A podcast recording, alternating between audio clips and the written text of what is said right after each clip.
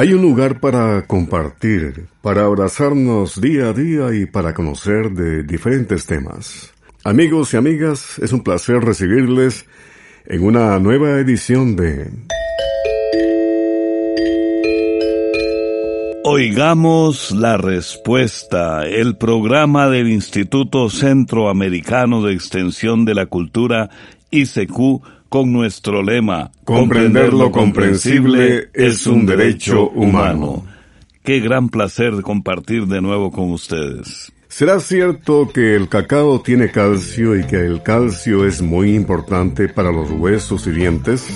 ¿Qué sustancia química se le tiene que aplicar a un ternerito para que no le crezcan los cuernos? ¿Y por qué a algunos gemelos se les llama siameses? Estos y otros interesantes temas en Oigamos la Respuesta de hoy, gracias a las preguntas que nos envían. No dejen de comunicarse con nosotros y de preguntar todo cuanto deseen. De inmediato tenemos la primera consulta de un amigo oyente, el señor José Natán López Gutiérrez, desde Jutiapa, Guatemala. Nos dice, he escuchado hablar de un árbol conocido como el árbol de la muerte. Me gustaría saber si existe, de dónde es y qué causa a las personas. Escuchemos la respuesta. Posiblemente usted se refiere a un árbol nativo de nuestro continente que tiene fama de ser muy peligroso, que se conoce popularmente como manzanillo o manzano de playa. Este árbol crece en las zonas costeras desde México hasta Colombia. Es muy común en las playas de nuestras tierras de Centroamérica y también en las islas del Caribe. El manzano de playa produce un fruto pequeño que recuerda a una manzana. Su mala fama se debe a que este fruto es venenoso. Si se come, puede causar serios problemas de salud y en algunos casos incluso la muerte. Según cuentan, fueron los conquistadores españoles los que empezaron a llamarle a este árbol manzanillo o manzano de playa por el parecido que tienen sus frutos con las manzanas. Después empezaron a llamarle árbol de la muerte cuando descubrieron que los frutos eran venenosos y que la lechilla que suelta el árbol es peligrosa porque es muy irritante, produce quemaduras e inflamación al entrar en contacto con la piel. Hay personas a las que les causa más problemas que a otras porque son muy alérgicas.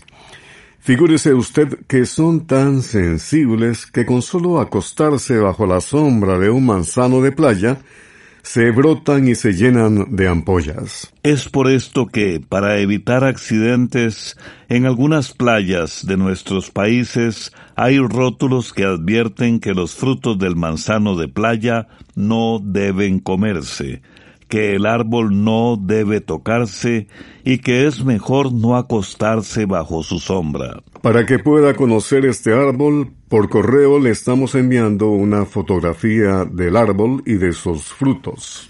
Cualquier oyente que esté interesado o interesada en saber cómo es el llamado árbol de la muerte o manzano de playa, puede escribirnos que, con mucho gusto, le mandaremos también una fotografía para que lo pueda reconocer en caso de que lo vea en alguna playa. Y ahora, amigos y amigas, cuerdas de guitarra y voces nos hablan de el chocolate, que nos gusta a muchos y que dicen cura el mal de amores. La agrupación Caña Dulce y Caña Brava de México, El Chocolate.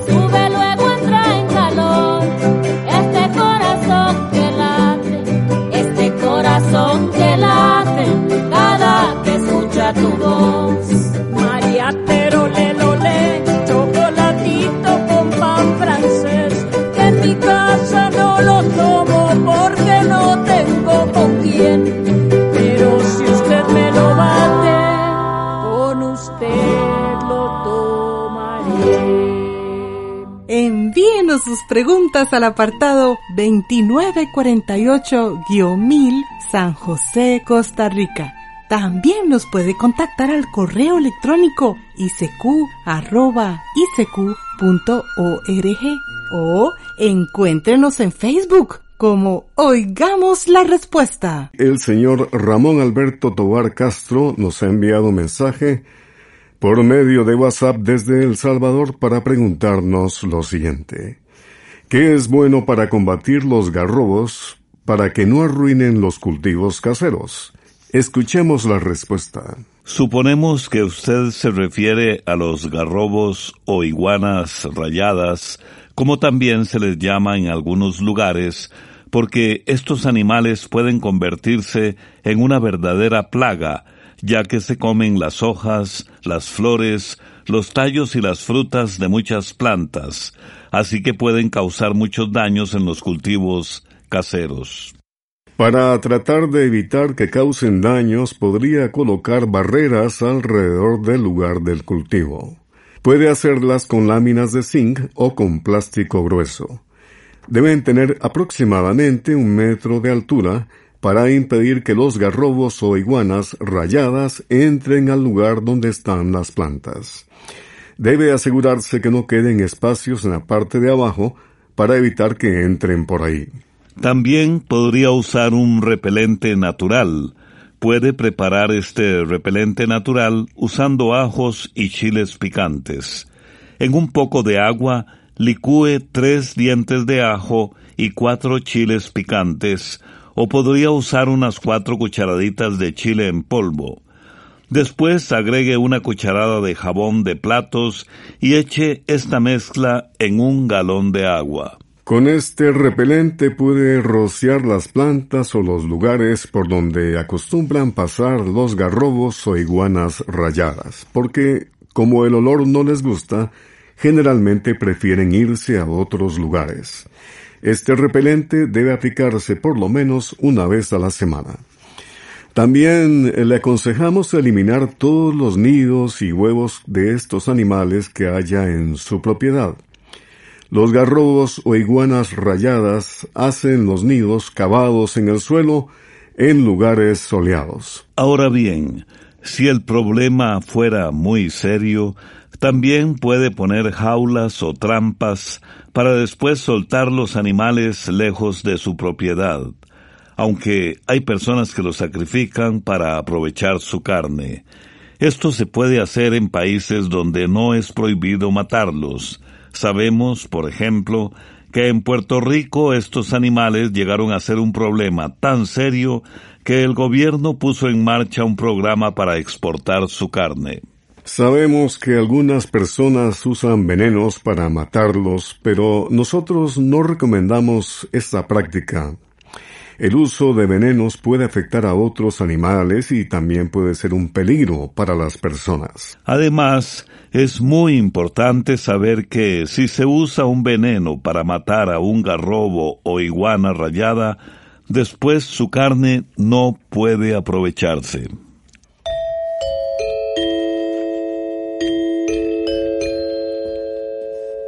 Continuamos en Oigamos la Respuesta. Es cierto que el cacao tiene mucho calcio y que el calcio es el principal componente de los dientes y huesos. Son las preguntas de un estimable oyente quien vive en Heredia, Costa Rica. Oigamos la respuesta. Efectivamente, el calcio es uno de los minerales más importantes para el cuerpo humano. Ayuda a formar y mantener los dientes y los huesos sanos. Comer alimentos ricos en calcio durante toda la vida sirve para prevenir la osteoporosis o debilitamiento de los huesos. Muchos alimentos contienen pequeñas cantidades de calcio como por ejemplo el cacao, pero la leche y los alimentos derivados de leche, como por ejemplo el queso y el yogurt, son los que más calcio contienen. Por esto se aconseja darles a los niños leche preferiblemente entera y ojalá fortificada con vitamina D, porque la vitamina D es necesaria para que el cuerpo pueda usar y aprovechar el calcio. A las personas adultas, en cambio, se les recomienda tomar preferiblemente leche descremada y quesos bajos en grasa. El suero de leche también se considera una excelente fuente de calcio. Ahora bien, vamos a decirle que aunque el cacao no contiene grandes cantidades de calcio, sí contiene otras sustancias beneficiosas para la salud. El cacao da mucha energía y eso ayuda a mantener un mejor estado de ánimo. También se dice que el cacao contribuye a hacer más lento el envejecimiento propio de la edad. Además, hay estudios que parecen indicar que el consumo de cacao puede ayudar a mejorar el funcionamiento del corazón y del sistema circulatorio. Pero hay que tener muy claro que estos beneficios se consiguen al comer cacao amargo o puro, porque al cacao que viene en barritas o en polvo generalmente se le agregan mucha azúcar y grasas, por lo que más bien puede resultar perjudicial para la salud si se come en exceso. Una marimba, varias guitarras, percusión, bronces y las voces humanas en Popurrí guatemalteco de la Orquesta Máxima de Guatemala.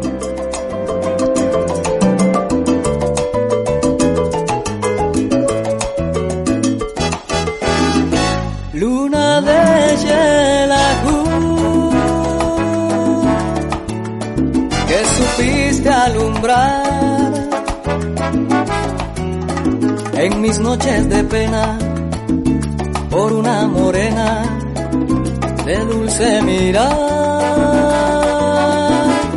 luna de Yelajú. Me diste inspiración,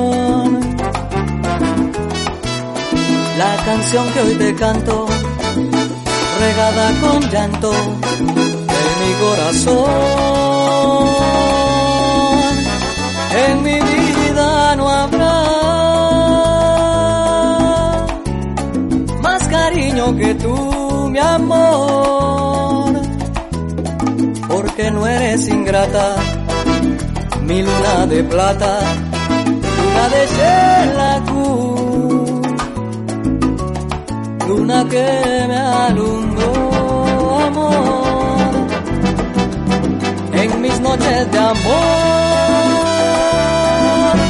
Hoy consuelas mi pena por una morena que me abandonó.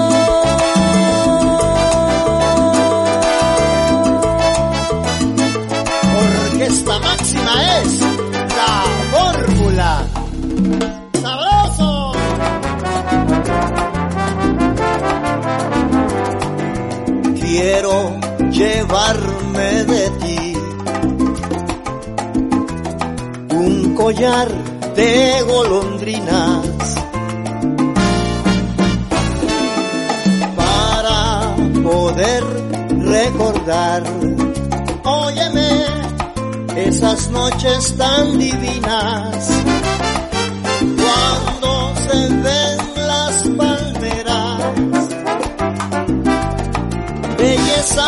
como ninguna. Las golondrinas anidan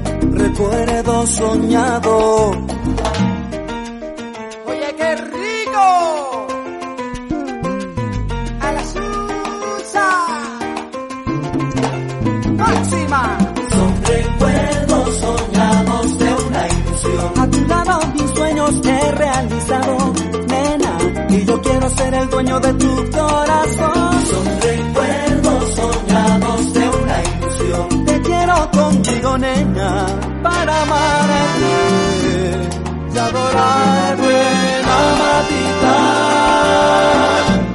También puede contactarnos a través de un mensaje de WhatsApp al teléfono código de área 506, número 8485-5453.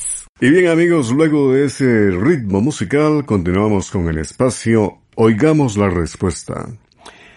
¿Qué clase de líquido se le pone a un ternerito pequeño para que quede sin cachos? Es la consulta de un estimable oyente que nos ha escrito desde la provincia de Heredia, en Costa Rica. Escuchemos la respuesta. El uso de sustancias químicas como la soda cáustica no se recomienda para evitar que los cuernos le sigan creciendo a un ternerito porque se considera peligroso. Este peligroso método se hace en terneros muy pequeños, cortándoles la punta del cacho y después aplicándoles la soda cáustica. Pero para que la pasta de soda cáustica haga su efecto, es necesario dejarla puesta un ratito sobre el botón del cacho. Y esto puede resultar muy peligroso, porque los terneritos generalmente se mueven y la soda cáustica puede caerles dentro de los ojos o causarles una quemadura profunda en la piel. Justamente por esa razón no se recomienda el uso de sustancias químicas para desmochar o desbotonar a un ternero. Más bien lo que se recomienda es la cauterización, que consiste en quemar el cachito apenas empieza a salir. La cauterización se hace usando un fierro que se calienta en el fuego hasta que quede al rojo vivo. Después se coloca sobre el botón del cacho durante unos tres segundos. Claro que siempre hay que tener mucho cuidado con esto de la cauterización para no hacerle daño al ternerito. Por eso, la cauterización debe hacerla alguien que tenga experiencia y se recomienda poner anestesia para evitar que el ternerito sufra por el dolor que causa este procedimiento. La cauterización también puede hacerse usando un aparato eléctrico especialmente para esto. Deja que la música invada tus sentidos y abraza a tus seres queridos desde casa. Quédate en casa. Es el poema del reconocido cantautor y poeta nicaragüense Luis Enrique Mejía Godoy. Quédate en casa, pero no te aísles del mundo. Lee un libro y viajarás por lugares insospechados. Escucha una canción y deja que la música te invada los sentidos. Sentirás entonces que abrazas intensamente a miles de seres humanos que tienen sed de paz como tus ojos. Lee un poema y deja que las palabras te acaricien. Ahora que desde tu casa encendes el fuego de tu corazón para compartir la noche con tu sombra. Quédate en casa, pero salí al patio y mira la luna que sigue siendo hermosa, aún hoy que urgentemente busco en los estantes de la memoria aquel viejo bolero que cantaba mi padre en aquellos años en que una peste amenazaba el mundo. Quédate en casa. Quizás este sea el tiempo necesario para encontrarte con vos mismo y así entendás que requerimos del otro para vivir. Habla a solas con tu corazón y tu conciencia. No te arrodilles jamás frente a la adversidad. Aquí está mi abrazo distante pero no ausente. Esto no es un castigo de Dios, es un chance para entender que es necesario cambiar. Nunca es tarde y nada es para siempre. Quédate en casa, que mañana abriremos las puertas de par en par para que entre el sol y con él todos los que no se rindieron en esta enorme prueba de amor y de resiliencia. Después de la agradable voz de Luis Enrique Mejía Godoy y su bello poema Quédate en casa, un estimable oyente nos envía un mensaje por medio de WhatsApp desde San José, Costa Rica, y pregunta ¿Por qué a algunos gemelos les dicen siameses y qué relación tiene este nombre, siameses, con el país de Siam? Oigamos la respuesta. Se les llama gemelos siameses a los gemelos que nacen unidos o pegados por alguna parte del cuerpo. A veces nacen unidos por el pecho, por la cadera o por la cabeza. Estos casos no son muy comunes y generalmente estos gemelos no logran sobrevivir, aunque se han dado casos de gemelos que nacen unidos y que viven pegados durante muchos años. Un caso que se hizo muy famoso fue el de unos hermanos llamados Chan y Enk, que nacieron en 1811 en el reino de Siam, que se encontraba donde actualmente es el país de Asia llamado Tailandia. Fue precisamente por ellos que se les empezó a llamar siameses a los gemelos que nacen unidos. La historia de estos hermanos es muy interesante. Ellos nacieron pegados por el pecho, y a pesar de las dificultades que tenían que enfrentar a diario por estar pegados, estos siameses le hicieron frente a la vida sin dejar que su condición les detuviera. Viajaron desde Asia en barco hasta Estados Unidos. Llegaron a tener una plantación, siendo muy respetados por la comunidad. Lamentablemente, esta historia tuvo un final muy triste, porque Chang se dedicó a tomar y su salud se fue desmejorando. Una noche, cuando Eng se despertó, descubrió que su hermano había fallecido. Un doctor acudió de inmediato para tratar de separar a los dos hermanos, pero Eng se negó a que los separaran de su hermano y murió tres horas después. El caso de estos gemelos nacidos en el reino de Siam llegó a ser tan famoso que desde entonces se les empezó a decir siameses a todos los gemelos que nacen unidos.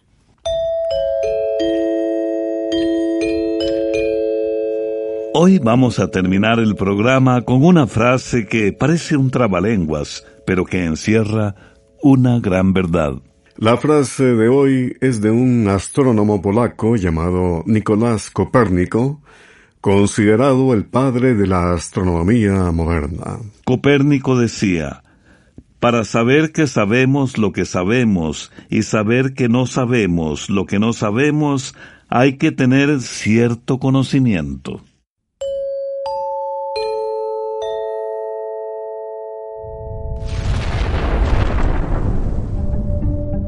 ¿Alguna vez han estado cerca de un volcán? Estamos preparando un programa especial sobre nuestros volcanes en Centroamérica. Por eso les tenemos una invitación. Les invitamos cordialmente a que nos envíen un audio a nuestro WhatsApp de máximo de un minuto de duración contándonos sus experiencias con los volcanes. ¿Alguna historia? ¿Alguna leyenda? ¿O incluso haber estado muy cerca de una erupción? Para nosotros será un gusto escucharles. Quedan cordialmente invitadas e invitados entonces a que nos envíen sus audios contándonos sus experiencias con los volcanes. Recuerden, máximo un minuto de duración. Nuestro WhatsApp es código de área 506, número 84855453. Repetimos, Código de área 506, número 8485-5453. Y así, entre ustedes y nosotros, prepararemos este programa especial sobre los volcanes en nuestra querida Centroamérica. Antes de despedirnos, queremos invitarles para el espacio de mañana. Vamos a saber cuál es la mejor raza de gallina ponedora descubriremos la biografía del cantante Felipe Pirela. Y también, entre otros temas, sabremos cuáles son las propiedades del limón dulce. Les esperamos. Programa C, Control 08. Y así llegamos al final del programa del día de hoy. Los esperamos mañana en este su programa Oigamos la Respuesta. Mándenos sus preguntas al apartado 2948-1000 San José, Costa Rica. También puede enviarnos sus preguntas al correo electrónico isq.org o encuéntrenos en Facebook como Oigamos la Respuesta. O llámenos por teléfono, código de área 506, número 2225-5338 o 2225 5438. Recuerde que comprender lo comprensible es un derecho humano.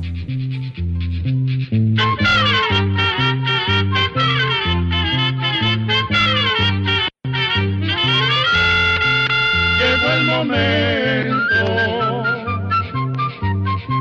de despedirnos la escuela, se va cantando